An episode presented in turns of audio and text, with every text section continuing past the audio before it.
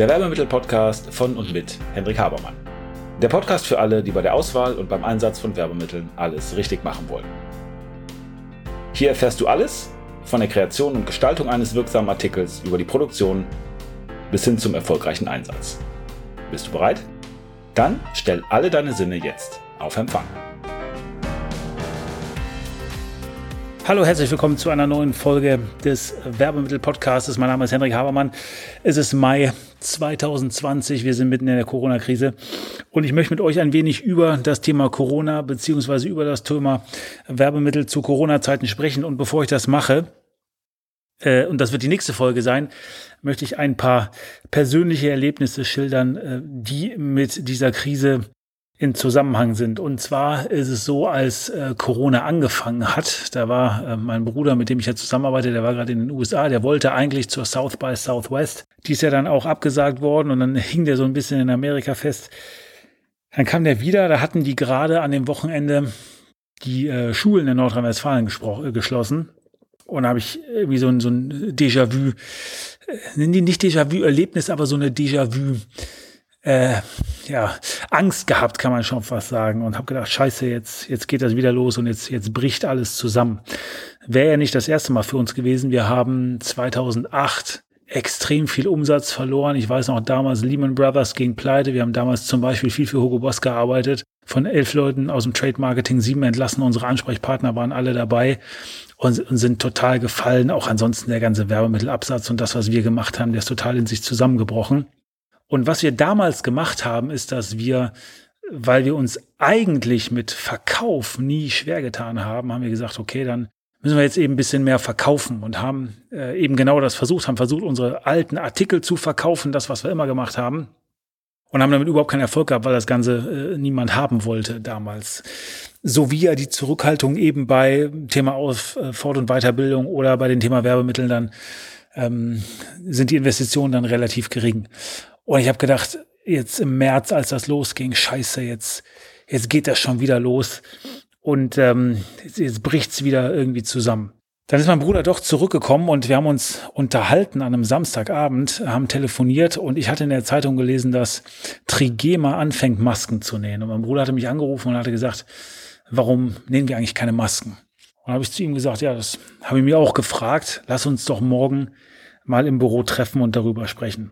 Und dieses Gespräch und diese, äh, diese Übereinkunft von uns, dass wir sagen, lass uns mal treffen, die hat bei uns sehr viel verändert, weil unser Geschäft eben in den letzten Wochen komplett zusammengebrochen ist im Standard-Werbemittelbereich. Aber wir haben viele Masken gemacht und wir haben viel Desinfektionsmittel gemacht. Und äh, warum erzähle ich dir das? Was sich bei mir verändert hat, war, dass ich gesagt habe, okay, jetzt kommt eine Krise das war im März, äh, als das losging, habe ich gesagt, es kommt eine Krise und was heißt das eigentlich?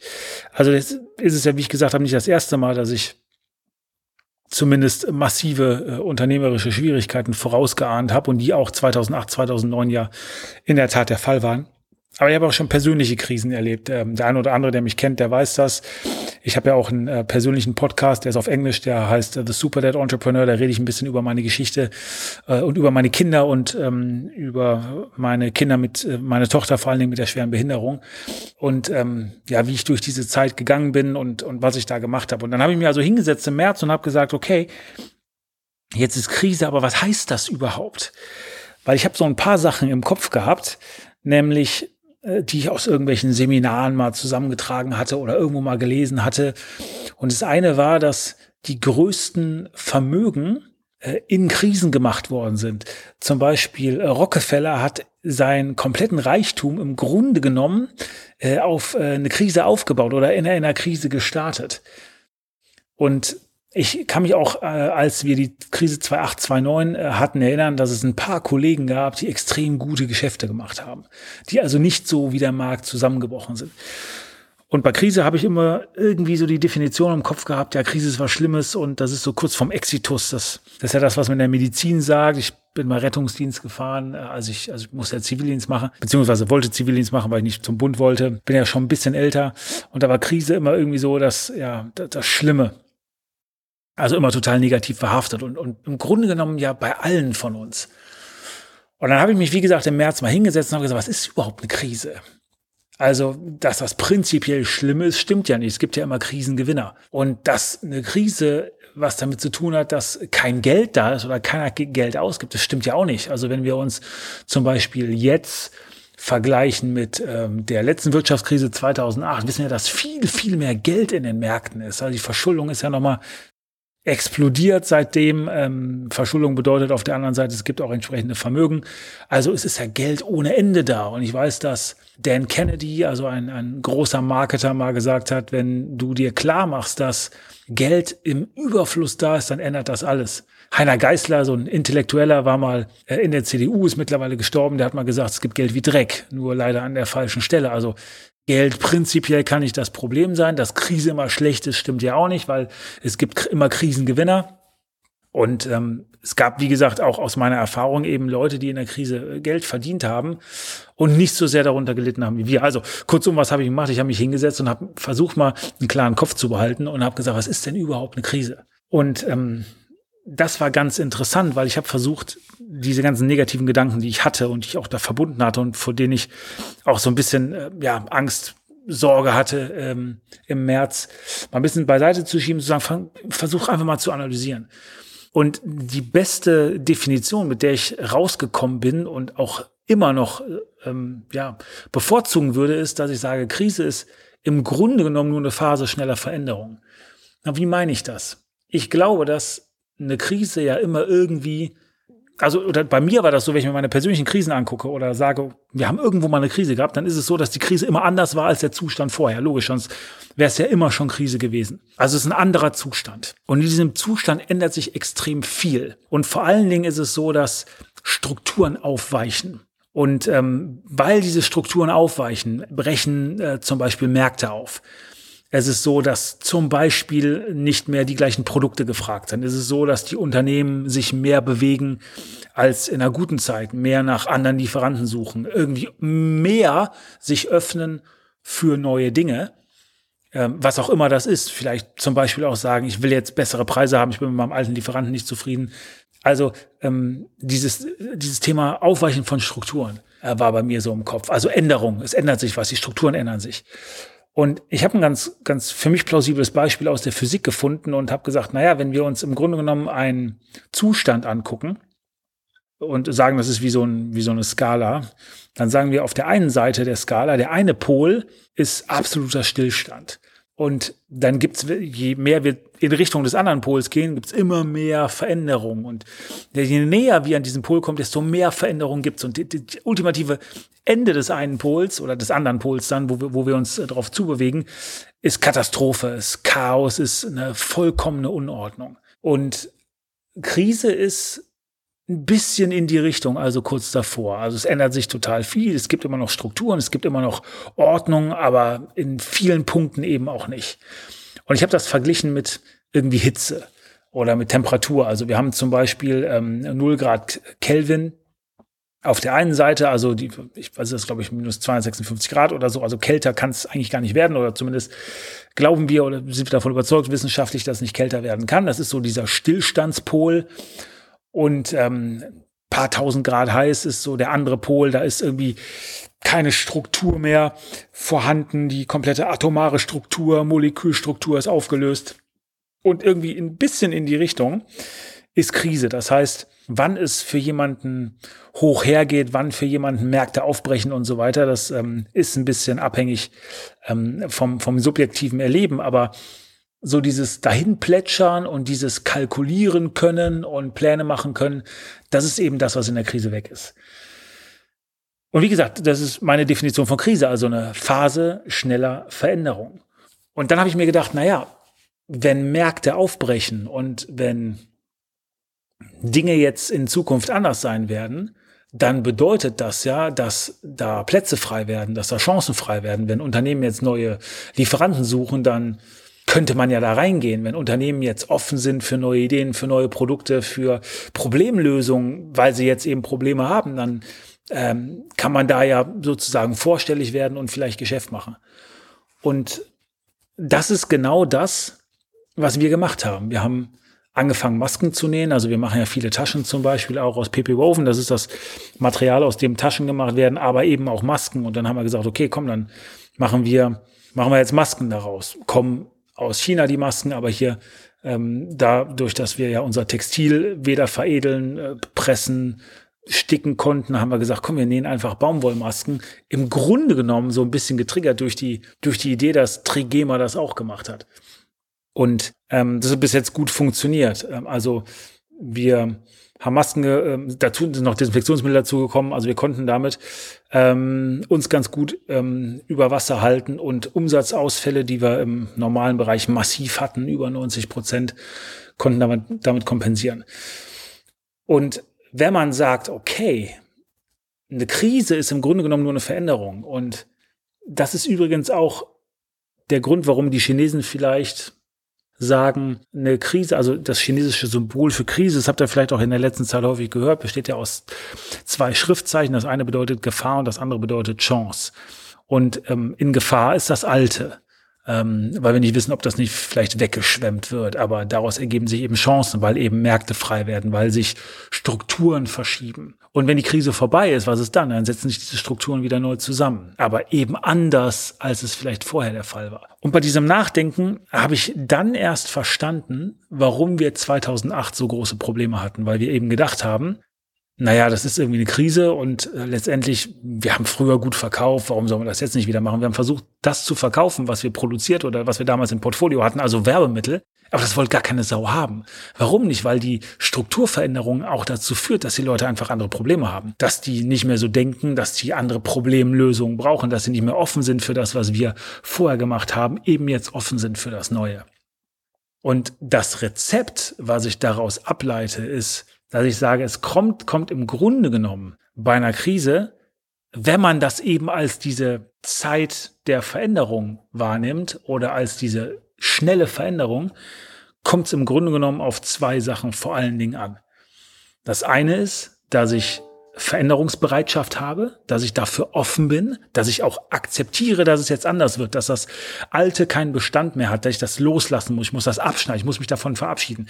Daran zu hängen, ohne zu überprüfen, ob das in Zukunft interessant wird oder interessant ist, ob das eine Problemlösung ist, das muss weg. Und das Zweite ist, es geht massiv um Geschwindigkeit. Mein Bruder und ich, wir haben, wir arbeiten sowieso viel, aber ich glaube, wir haben noch nie so viel gearbeitet wie in den letzten acht Wochen. Und wir haben halt versucht, massiv die Sachen umzusetzen, die wir uns vorgenommen haben. Und wir haben instinktiv Dinge getan, Ganz anders, als das bei der letzten großen Krise der Fall war, um auf Geschwindigkeit zu kommen. Wir haben uns zum Beispiel viel öfter zusammengesetzt oder zusammengestellt nur und haben gesagt, okay, was ist gerade der Stand? Was, wo stehen wir äh, bei den Dingen, die wir umsetzen wollen? Was ist der Engpass jetzt gerade? Wo hakt's gerade? Was sind die nächsten Schritte, die wir tun müssen? Ich bin zum Beispiel aus meinem normalen Büro gezogen, wo ich auch bei einigen Mitarbeitern sitze und habe mich ins Besprechungszimmer gesetzt, einfach um meine Ruhe zu haben, mich komplett auf die Umsetzung dieser, dieser Sachen fokussieren zu können. Also wir sind instinktiv massiv auf Geschwindigkeit gegangen, weil klar war, dass wenn wir zum Beispiel sagen, wir können jetzt Produkte anbieten, die interessant sind, zum Beispiel Masken, zum Beispiel Desinfektionsmittel ähm, oder ähnliches dann ist es so, dass es darum geht, der Erste zu sein. Dass es darum geht, irgendwo mal einen Flock reinzuhauen, den Leuten zu signalisieren, wir sind da und wir haben Lösungen. Ähm, dann ist es wichtig, dass du vor allen Dingen ähm, mit Angeboten kommst, dass du vor allen Dingen testest, was ist gerade das, was die Leute haben wollen. Und wir haben ähm, ganz krass ähm, für uns Mailings gemacht, wo die Leute uns die Bude eingerannt haben. Und wir haben auch Sachen gemacht, die überhaupt nicht funktioniert haben. Und eben dieses Adaptieren, dieses, dieses Anpassen ist in, gerade in der Krise so mega wichtig. Und wir hatten im letzten Jahr, so 2019 war ein ganz schlimmes Jahr für uns. Es ist so viel schief gelaufen. Es waren so viele krasse Sachen dabei, die, die ich echt nicht gedacht hätte, dass sie uns irgendwann noch mal passieren, weil ich irgendwie gedacht, das hatten wir so durch, die gewisse Schwierigkeiten ähm, mit Mitarbeitern in der Performance. Wir haben äh, sehr viel Geld verloren äh, mit äh, ganz speziell einem großen Auftrag und ähm, einer Asienproduktion. Ich hätte gedacht, das, das sind Kinderkrankheiten, die wir überwunden hatten, haben wir aber nicht. Und dann haben wir im Grunde genommen jetzt 2020 gesagt, okay, wir starten durch, dann wird alles besser. Und dann, dann kommt so eine Krise, wo man erst mit so Schrecken reagiert und denkt, das gibt's ja gar nicht, jetzt geht die Scheiße schon wieder los, weil du hast ja gerade mit 2019 hinter dich gebracht und erkennt, dass das, dass das gar nicht so schlimm sein muss. Also ich glaube, dass wenn ihr in einem, in einem Geschäft seid, was nicht funktioniert und wenn ihr jetzt massiv Probleme habt, dann könnt ihr eigentlich froh sein, wenn eine Krise kommt, weil das einfach nur bedeutet, dass sich jetzt schneller was ändert, dass jetzt schneller Bewegung reinkommt. Und wenn ihr versteht, was für die Kunden wichtig ist, wie ihr wirklich Nutzen stiften könnt, was jetzt die Probleme sind, mit denen die Leute sich beschäftigen, ist es viel einfacher, da reinzukommen, weil der Markt eben in Bewegung ist, weil die Leute offener dafür sind. Es ist in gesättigten Märkten oder in, in trägen Märkten wo die, wo die Leute einfach sagen, mir geht's so gut, ich habe eigentlich gar keinen Bock, mich zu bewegen, ist es halt viel schwieriger, irgendwie auf Veränderung von jemand zu setzen, wenn der eben nicht veränderungsbereit ist. Und das ist der zweite riesengroße Punkt natürlich, dass man veränderungsbereit sein muss, dass man das akzeptieren muss. Ich habe das vorhin gesagt, du musst einfach das Alte abschneiden. Du musst sagen, pass auf, es ist was Neues jetzt, es entsteht gerade was Neues was ist das, was ich machen muss? Was ist das, was wichtig ist? Natürlich immer vor der Kernfrage, so, wo sind meine Kunden? Was hat meine Zielgruppe für ein Problem? Wie kann ich denen helfen? Wie kann ich extern Nutzen stiften? Und ähm, nicht diesen Fehler machen, zu glauben, ich muss meine Produkte verkaufen. Also ich fand das krass, wenn man den Markt beobachtet, wie manche hingekommen sind äh, mit E-Mails und gesagt haben, man hat das ganz klar gemerkt, die ähm, wärmen ihre alten Kontakte auf, die versuchen wieder Rapport zu bauen, die versuchen wieder Präsenz zu sein, was ja prinzipiell alles richtig ist, aber wenn du ein Produkt hast, was einfach keinen interessiert, dann musst du es nicht machen. Also mich haben äh, Kugelschreiberlieferanten angerufen und gesagt, ja Mensch, wie sieht's denn aus und was soll man wieder machen, welche Projekte haben sie, wir haben ja lange nichts mehr voneinander gehört, wo ich denke, das ist gut, natürlich die Kunden zu binden, aber wenn keiner ähm, Aufmerksamkeit darauf legt, weil er andere Probleme hat, dann, dann hört er dich nicht an. Und diese Erfahrung haben wir ja 2008 gemacht. Und es gab eben die, die gesagt haben, wir müssen uns ändern, wir brauchen neue Produkte und wir müssen vorne dabei sein. Hat jeder auch versucht, äh, was zu machen, was irgendwie in, in seinen Möglichkeiten gut passt. Ich kann mich erinnern von, an einen Hersteller, der, der normalerweise Fußmatten macht. Der hat dann Fußmatten gemacht, wo eben drauf stand, bitte Abstand halten und so, also so Dinger, die man auch im Einzelhandel auslegen kann, damit die Leute das, damit die Leute eben das verstehen und wieder darauf hingewiesen werden, dass sie Abstand halten müssen, etc. Ähm, also alle die, die versucht haben, in ihrem Rahmen was zu machen, was für die Krise interessant ist, aber es macht überhaupt keinen Sinn zu sagen, ja, es ist Krise, jetzt will ich einfach mehr pushy sein, weil der Markt dafür überhaupt nicht offen ist. Also sowieso die klare Ausrichtung zu sagen, ähm, was ist mein Ziel, wo stifte ich Nutzen, was ist eigentlich meine Aufgabe extern, wie kann ich dem Markt Wert geben? Und der Wert ändert sich eben, weil niemand vorher die Sachen am Schirm hatte, aber dann zu sagen, okay, Krise ist vor allen Dingen Veränderung. Und es liegt an mir, was ich daraus machte, mache, ich muss super schnell sein, ich muss antizipieren, ich muss mein Ohr am Markt haben. Ich muss logischerweise testen, was passiert und dann genau darauf äh, gehen. Also wir müssen weg von dem Denken und sollten wir sowieso immer, dass wir sagen, ja, wir wollen Produkte verkaufen. Produkte sind nur Werkzeuge. Und wenn da überhaupt kein Interesse ist, wenn kein Bedarf da ist, dann können wir das natürlich auch nicht, auch nicht losschlagen. Also das, die Erfahrung, ähm, von mir in den letzten Wochen, auch im Hinblick auf meine Krisen, meine persönlichen Krisen. War übrigens mit meiner Tochter genau das Gleiche, als, als sie geboren wurde und dann hieß es, ja, die hat eine sehr schwere Behinderung und so. Wenn ich jetzt daran zurückdenke, klar, das war alles schlimm für mich, das war hoch emotional. Ich, wir wussten nicht mehr weiter. Wir haben gedacht, was passiert mit diesem Kind? War ja das erste Kind von uns. Mittlerweile habe ich ja noch drei mehr. War auch insofern krass, weil das waren ja Drillinge und dann war auch die ganze Welt anders. Aber bei, bei meiner ältesten Tochter, wenn ich zurückdenke, was war denn überhaupt anders vor allen Dingen? So wie ist die Krisendefinition? Ja, die Krisendefinition ist, dass wir, wir gehen irgendwie zum Organultraschall und alles ist gut und wir kommen wieder und wissen, alles ist schlecht und es wird nie so sein, wie wir uns das vorstellen. Es war eben diese radikale Änderung. Und ich glaube, es ist auch eben das Radikale, dass wir es als Krise wahrnehmen. Wenn Dinge über fünf oder zehn Jahre passieren, dann kommen wir nie auf die Idee, dass es eine Krise ist. Dann sagen vielleicht irgendwelche Branchen haben eine Krise oder ich habe jetzt auf einmal eine Krise, weil ich meine, meine Ohren jahrelang nicht am Markt hatte. Aber ähm, man kann sich darauf vorbereiten, weil im Grunde genommen sind normalerweise ja Zeichen da. Und ich würde nicht so weit gehen wie einer, der gesagt hat, Krisen deuten sich immer an. Ich glaube, das kann man so nicht machen. Also bei Corona fällt mir schwer zu sagen, es war ja klar, dass das kommt. Und bei meiner Tochter war, war mir auch nicht klar, dass das auf einmal heißt Chromosomenstörung. Aber ähm, dieses einfach zu sagen, ja, es ändert sich jetzt massiv was. Und ich muss mich ändern. Und wenn ich bereit bin, mich zu ändern, ey, Leute, ich sage nicht, dass das total einfach ist. Also habe genug Schwierigkeiten damit. Und wir haben jetzt Ende Mai und ähm, das Thema Masken ist durch, will keiner mehr haben. Preiskämpfe gehen, lo gehen los. Wir gehen von einem Verkäufer zu einem Käufermarkt zurück. Halb Polen näht irgendwelche Baumwollmasken und unterbieten sich in Preisen. Also das Ding jetzt mit Masken, Desinfektionsmitteln, wie auch immer, das ist durch. Also das, das merken wir, dass das tot ist. Aber ähm, das Verständnis ist da, dass ich sage, okay, was haben die Leute jetzt für Probleme? Ja, wie kann man jetzt helfen? Wie kann man jetzt Wert schaffen? Und das macht mich zumindest viel, viel optimistischer. Und ich habe nicht mehr so diese Angst vor einer Krise, sondern ich sage, okay, ich weiß, es ist was anderes äh, und ich stelle mir jetzt andere Fragen, als das vorher der Fall ist. Also ich hoffe, ihr könnt was damit anfangen. Ich hoffe, da ist ein bisschen Wert für euch drin. Er versucht das nicht zu emotional zu sehen, sondern versucht diese Dinge nachzuempfinden, die ich gesagt habe und versucht zu gucken bei der großen Veränderung, bei diesem, bei diesem Änderung der Molekularstruktur unseres Wirtschaftssystems, Systems, was kann man da machen, ähm, wo werden Plätze frei, wo kann ich jetzt aktiv werden? Und auch natürlich die Frage, die uns beschäftigt, uns eben auch, dass wir sagen, okay, wir wissen, es ändert sich was, also welche neuen Kunden gewinnen wir jetzt, welche neuen Kunden können wir auch behalten?